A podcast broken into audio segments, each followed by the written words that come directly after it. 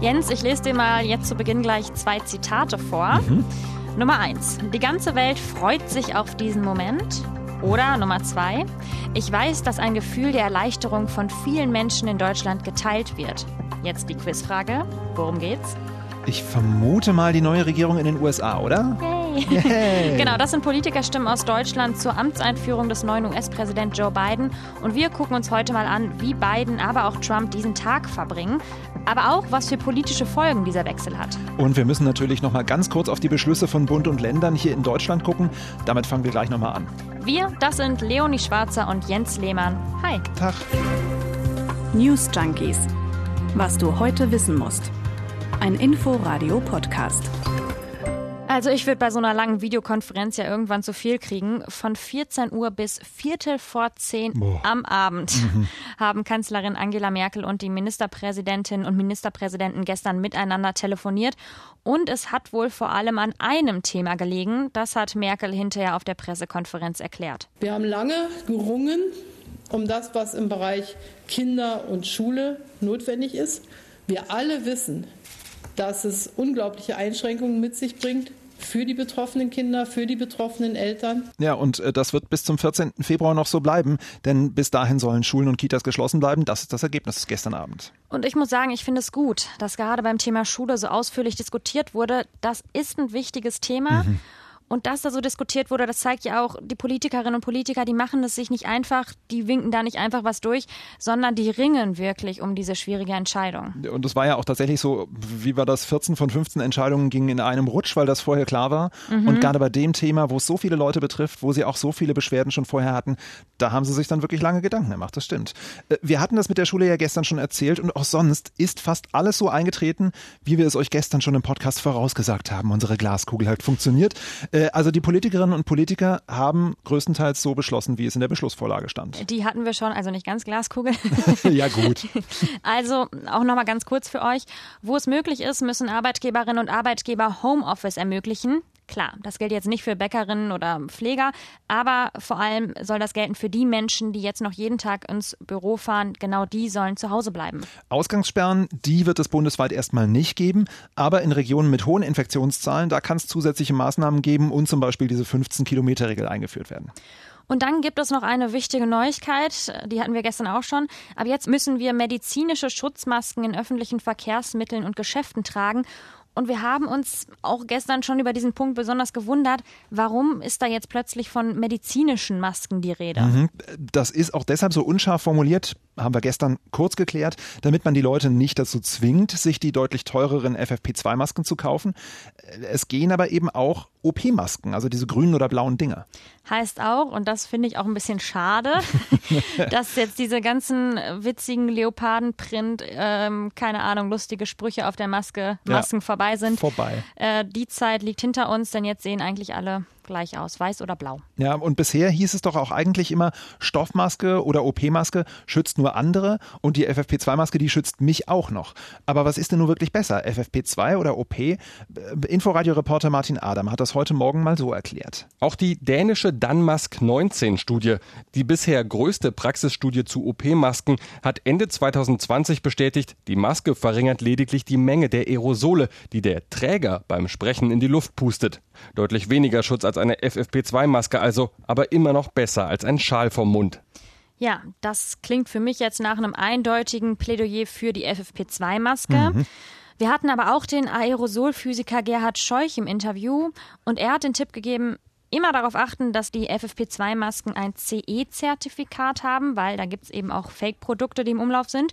Und er hat nochmal daran erinnert, dass man die Masken auch richtig tragen muss. Die FFP2-Masken sind natürlich von der Schutzwirkung besser als die medizinischen chirurgischen Masken. Aber man darf nie vergessen, dass das Material alleine nur einen Faktor darstellt, der wichtigere Faktor ist eigentlich, wie man die Maske dann auf dem Gesicht trägt. Klar, da hilft eben die beste FFP2-Maske nichts, wenn man sie falsch auffahrt, wenn die nicht richtig abschließt. Äh, das ist auch für mich ehrlich gesagt gerade ein Problem. Du hast ja gestern schon meine langen Haare angesprochen mhm. hier. Äh, die habe ich inzwischen dezent auch im Gesicht. Das ist ein ganz schöner, wer rasiert, verliert Corona-Bart geworden. Ich stelle mir gerade vor, was unsere Podcast-Hörerinnen und Hörer denken, wie du aussiehst. Auf jeden Fall. Der Schrat. Haartipps oder Barttipps gerne an newsjunkies.inforadio.de. Jens, du solltest dir ein Beispiel am Bürgermeister von Erlangen nehmen, Florian Jannik. Der hat nämlich seinen eigenen Bart abrasiert, die Bilder bei Twitter reingestellt und daraus gleich eine Bart-Challenge gemacht. Natürlich. und Bart abrasieren, das ist wohl auch nötig, das meint der Aerosolforscher Scheuch dem kann man nur zustimmen, wenn man sich so Bilder anguckt, wo Leute FFP2-Masken haben und dann mit so einem Verdampfer arbeiten, dann sprüht das überall rechts, links, oben, unten aus der FFP2-Maske heraus. Und man muss auf den dichten Sitz schon achten, wenn die Maske eine Schutzwirkung bringen soll. Also ohne Bart macht die Maske dann so richtig Fump auf dem Gesicht und dann schützt man sich und andere besser, muss ich wohl auch mal meinen Rasierer suchen gehen. So, heute habe ich dir mal ein bisschen Musik mitgebracht. Hör mal zu.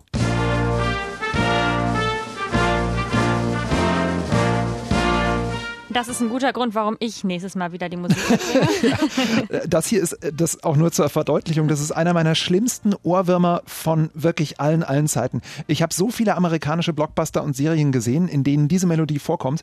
Das ist die Präsidentenhymne Hail to the Chief. Und die darf wirklich nur dann gespielt werden, wenn der Präsident in Hörweite ist. Also sprich, wenn irgendwie die Karre gerade ankommt oder er aus äh, irgendeinem Hubschrauber steigt oder so. Und äh, diese Hymne, die hat Donald Trump heute zum letzten Mal gehört.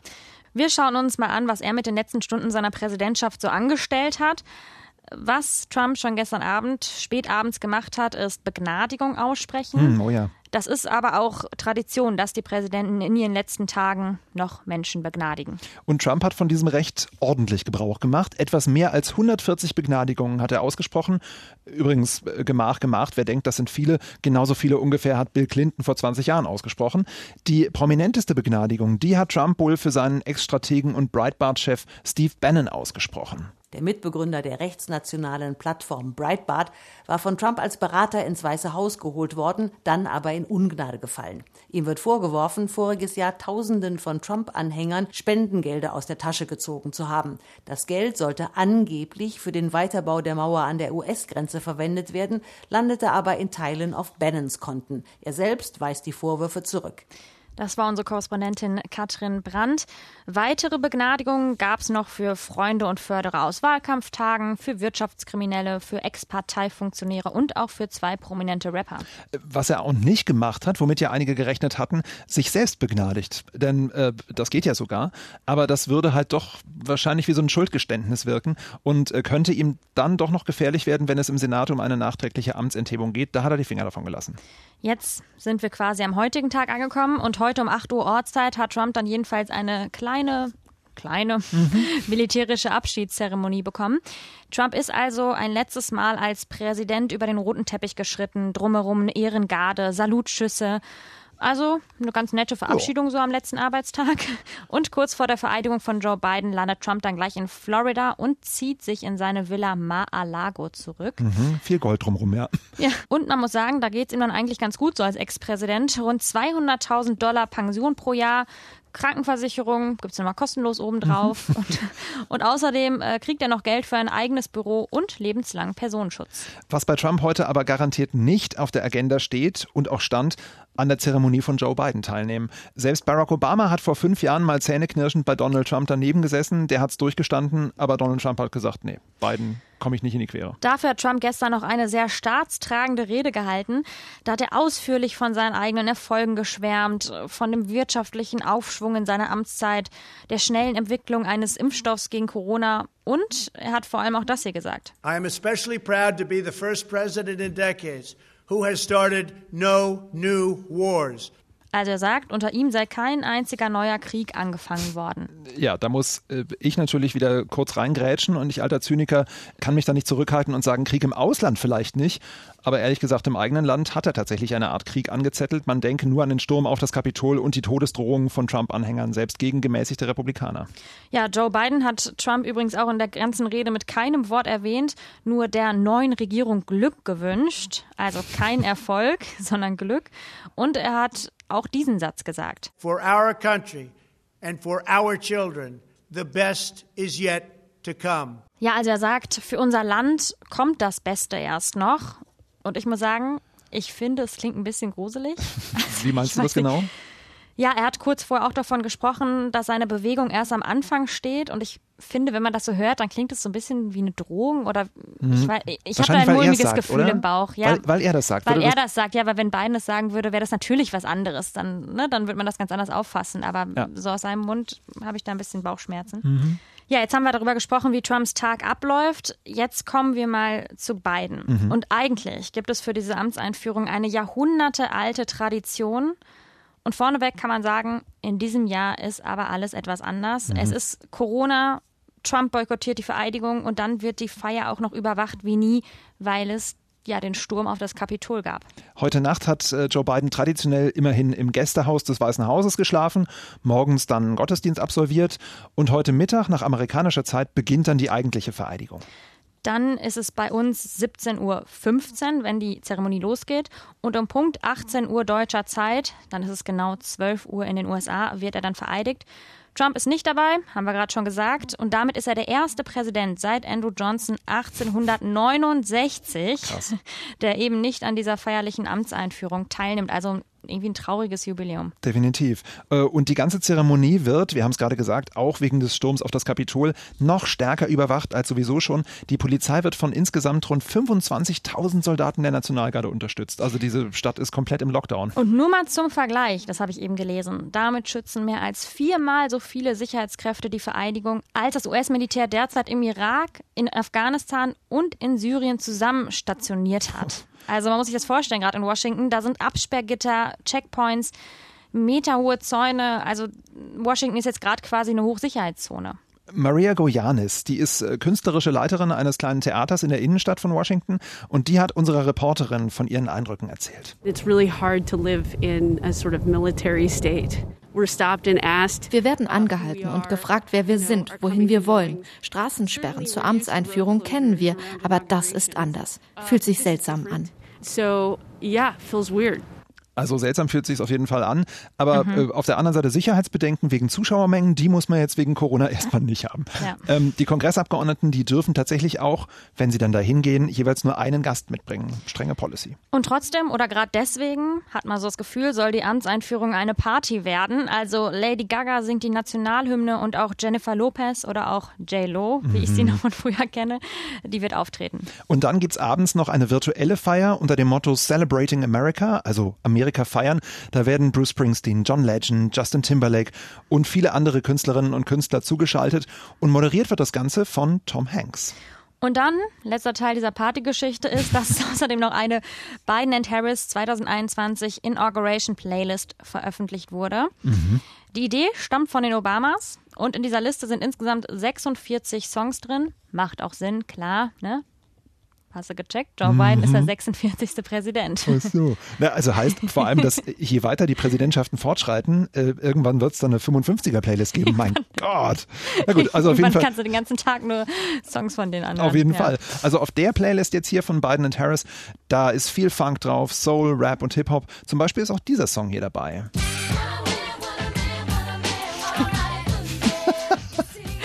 Richtiges 90er-Feeling. Total. Das sind What a Man von Salt and Pepper und En Vogue. Ja, wir swingen hier gerade. Ich habe es eben schon zu dir im Konferenzraum gesagt. Ich stelle mir halt vor, wie Biden zu dem Song tanzt. Und ich muss sagen, es ist eine sehr, sehr lustige Ja, Vorstellung. irgendwie auch so ein bisschen süß, der alte Mann, Ja. oder? Ja, es ist nur leider nicht so, dass sich Biden und Harris jetzt, jetzt hingesetzt haben und ihre Plattensammlungen einfach mal durchgesehen haben. Äh, das haben der Rapper und DJ D Nice und die nach eigenen Angaben zumindest aufs Geschichtenerzählen durch Musik spezialisierte Firma The Radio gemacht. Trotzdem, die Intention hier ist klar, die Songs, die stehen für die Diversität der Musik und sollen auch so eine Art Zusammenhaltgefühl entstehen lassen. Das ist auch ziemlich nötig in den USA Oh ja. gerade, kann man sagen. Biden hat auf jeden Fall viel zu tun und wir wollen uns noch mal kurz anschauen, was steht jetzt auf seiner To-Do-Liste? Also quasi, was macht er, wenn der Partykater vorbei ist? Ja, direkt einen Tag nach seiner Amtseinführung. Da will Biden erste Anordnungen unterzeichnen. Unter anderem sollen die USA zurück ins Pariser Klimaschutzabkommen und er will Trumps Einreisestopp für Bürgerinnen und Bürger aus überwiegend muslimisch geprägten Ländern sofort zurücknehmen. Auch soll es eine Maskenpflicht für Orte geben, an denen der Bund das Sagen hat, also zum Beispiel in Regierungsgebäuden. Und generell will sich Biden auch mehr um Corona kümmern. Er hat zum Beispiel vor ein paar Tagen ein riesiges Hilfspaket vorgeschlagen, also ein weiteres, kann man sagen. Unter anderem bereitet er Direkthilfen für jeden US-Bürger vor, die auf 2000 US-Dollar pro Person aufgestockt werden sollen. Außerdem soll die Arbeitslosenhilfe verlängert werden und der Mindestlohn, der soll auch noch angehoben werden. Kleinere Unternehmen und Kommunen will Biden zudem noch mit 440 Milliarden Dollar unterstützen. Das ist echt ein Riesenpack. So. Also ganz viel Geld für die Corona-geplagte Wirtschaft in den Fall. USA. Aber das wird alles nicht einfach für Biden. Wir wissen es, das Land ist tief gespalten. Und John Kornblum, ehemaliger US-Botschafter in Deutschland, der war heute im Inforadio-Interview und er hat gesagt, Biden ist ein sehr zurückhaltender, religiöser, empfindsamer Mensch, der versuchen wird, das Gefühl der Amerikaner darzustellen. Zur gleichen Zeit steht er sehr unter Druck. Es gibt sehr viele Probleme, angefangen mit, mit oh, äh, Covid, aber auch andere Sachen. Äh, die, der Zustand der Wirtschaft zum Beispiel, die er anpacken muss. So, es wird eine sehr spannende Zeit sein. Und wir werden sehen, ob nach dieser sehr einzigartige Amtszeit von Donald Trump ein normaler Politiker mit normalen und sehr positiven Zielen auch Erfolg haben kann. Ein normaler Politiker, tja, den wünscht man sich immer mal wieder. Wir müssen uns aber auch noch mal die Unterlegenen der letzten Wahl anschauen. Apropos normal. Viele Mitglieder der Republikanischen Partei, die haben sich in den letzten Tagen jetzt auffallend von Donald Trump distanziert. Der Mehrheitsführer im Senat, Mitch McConnell, also quasi diese graue Eminenz der Republikaner, der ist mit Blick auf den Sturm auf das Kapitol auch noch sehr deutlich geworden. The mob was fed lies. They were provoked by the president and other powerful people.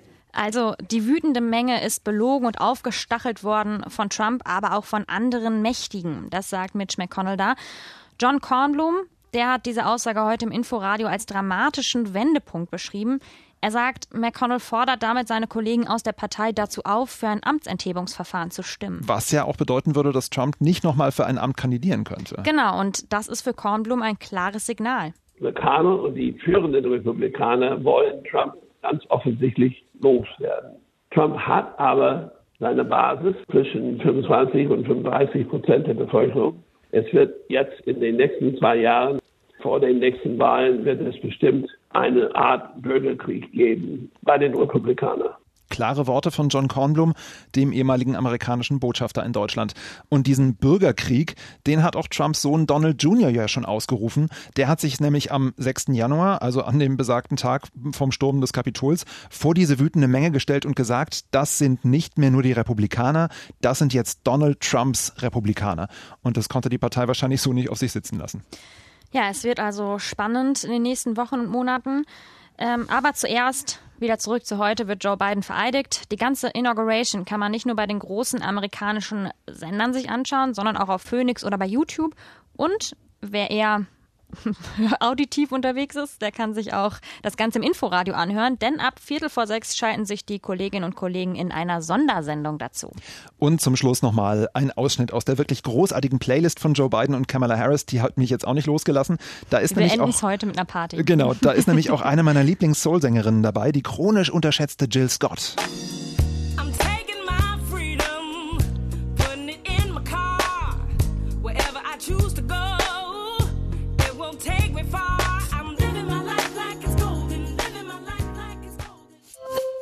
Heute wäre in Berlin ja eigentlich sowas wie ein, ja man kann sagen, heiliger Tag.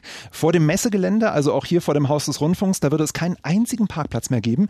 Und in den Messehallen unterm Funkturm, stellst dir vor, da wären jetzt schon Zehntausende unterwegs zwischen Fressständen, Trinkbuden und improvisierten Kuhstellen. Ich kann es mir kaum vorstellen, ehrlich gesagt, weil ich mir Menschenmassen eh nicht mehr vorstellen kann. Das stimmt. Ja, heute startet die grüne Woche, aber wie so vieles ist in diesem Jahr alles etwas anders. Klar, Corona. Das ist jetzt nämlich nur noch eine reine Fachveranstaltung. Also es gibt Online-Vorträge, Produktvorstellungen, Cook and Talk. Das Mhm. finde ich klingt besonders interessant. Also eine Und- Kochshow, willst du sagen? Und Podiumsdiskussionen, also nicht mehr Fressstände und Durchessen. Ja, und wen es interessiert, unter grünewoche.de erfahrt ihr ein bisschen mehr dazu. Und das ist halt schon ein schwerer Schlag für so einen Urberliner wie mich. Ich erinnere mich an Hochzeiten, als man da von Häppchenstand zu Häppchenstand gezogen ist, Trecker bestaunt hat, für so kleine Jungs wie mich ganz toll. Äh, Und ganz wichtig, für mich altes Westberliner Kind, auch mal Kontakt zu sowas hier. Moment. Ja, ja, da gab's echte Kühe. Jens, ich komme vom Dorf. Ja. Ich, ich habe sie auch in echt gesehen. Ich Ja, aber- brauchte keine grüne Woche. Ja, ich weiß, dass ich dafür eigentlich schon damals nur ein bisschen aus der Stadt rausfahren musste, sei dahingestellt. Jetzt nimmt mir Corona auch noch meine Ferien auf dem Bauernhof. Zum Glück bleiben die Messehallen aber nicht ungenutzt. Da, wo du sonst Tiere auf der Grünen Woche angeguckt hast, dein, dein jährlicher Bauernhofbesuch, da steht heute eines der Berliner Impfzentren und ich bin sehr froh darüber in diesen Zeiten, dass Ja. da keine große Fressparty stattfindet. Das stimmt. Eure schönsten Erinnerungen an die Grüne Woche. Oder Kritik oder Anregungen könnt ihr uns gerne alle schicken an newsjunkies.inforadio.de. Wir hören uns morgen wieder und sagen Tschüss. Tschüss. News Junkies. Was du heute wissen musst. Ein Podcast von Inforadio. Wir lieben das Warum.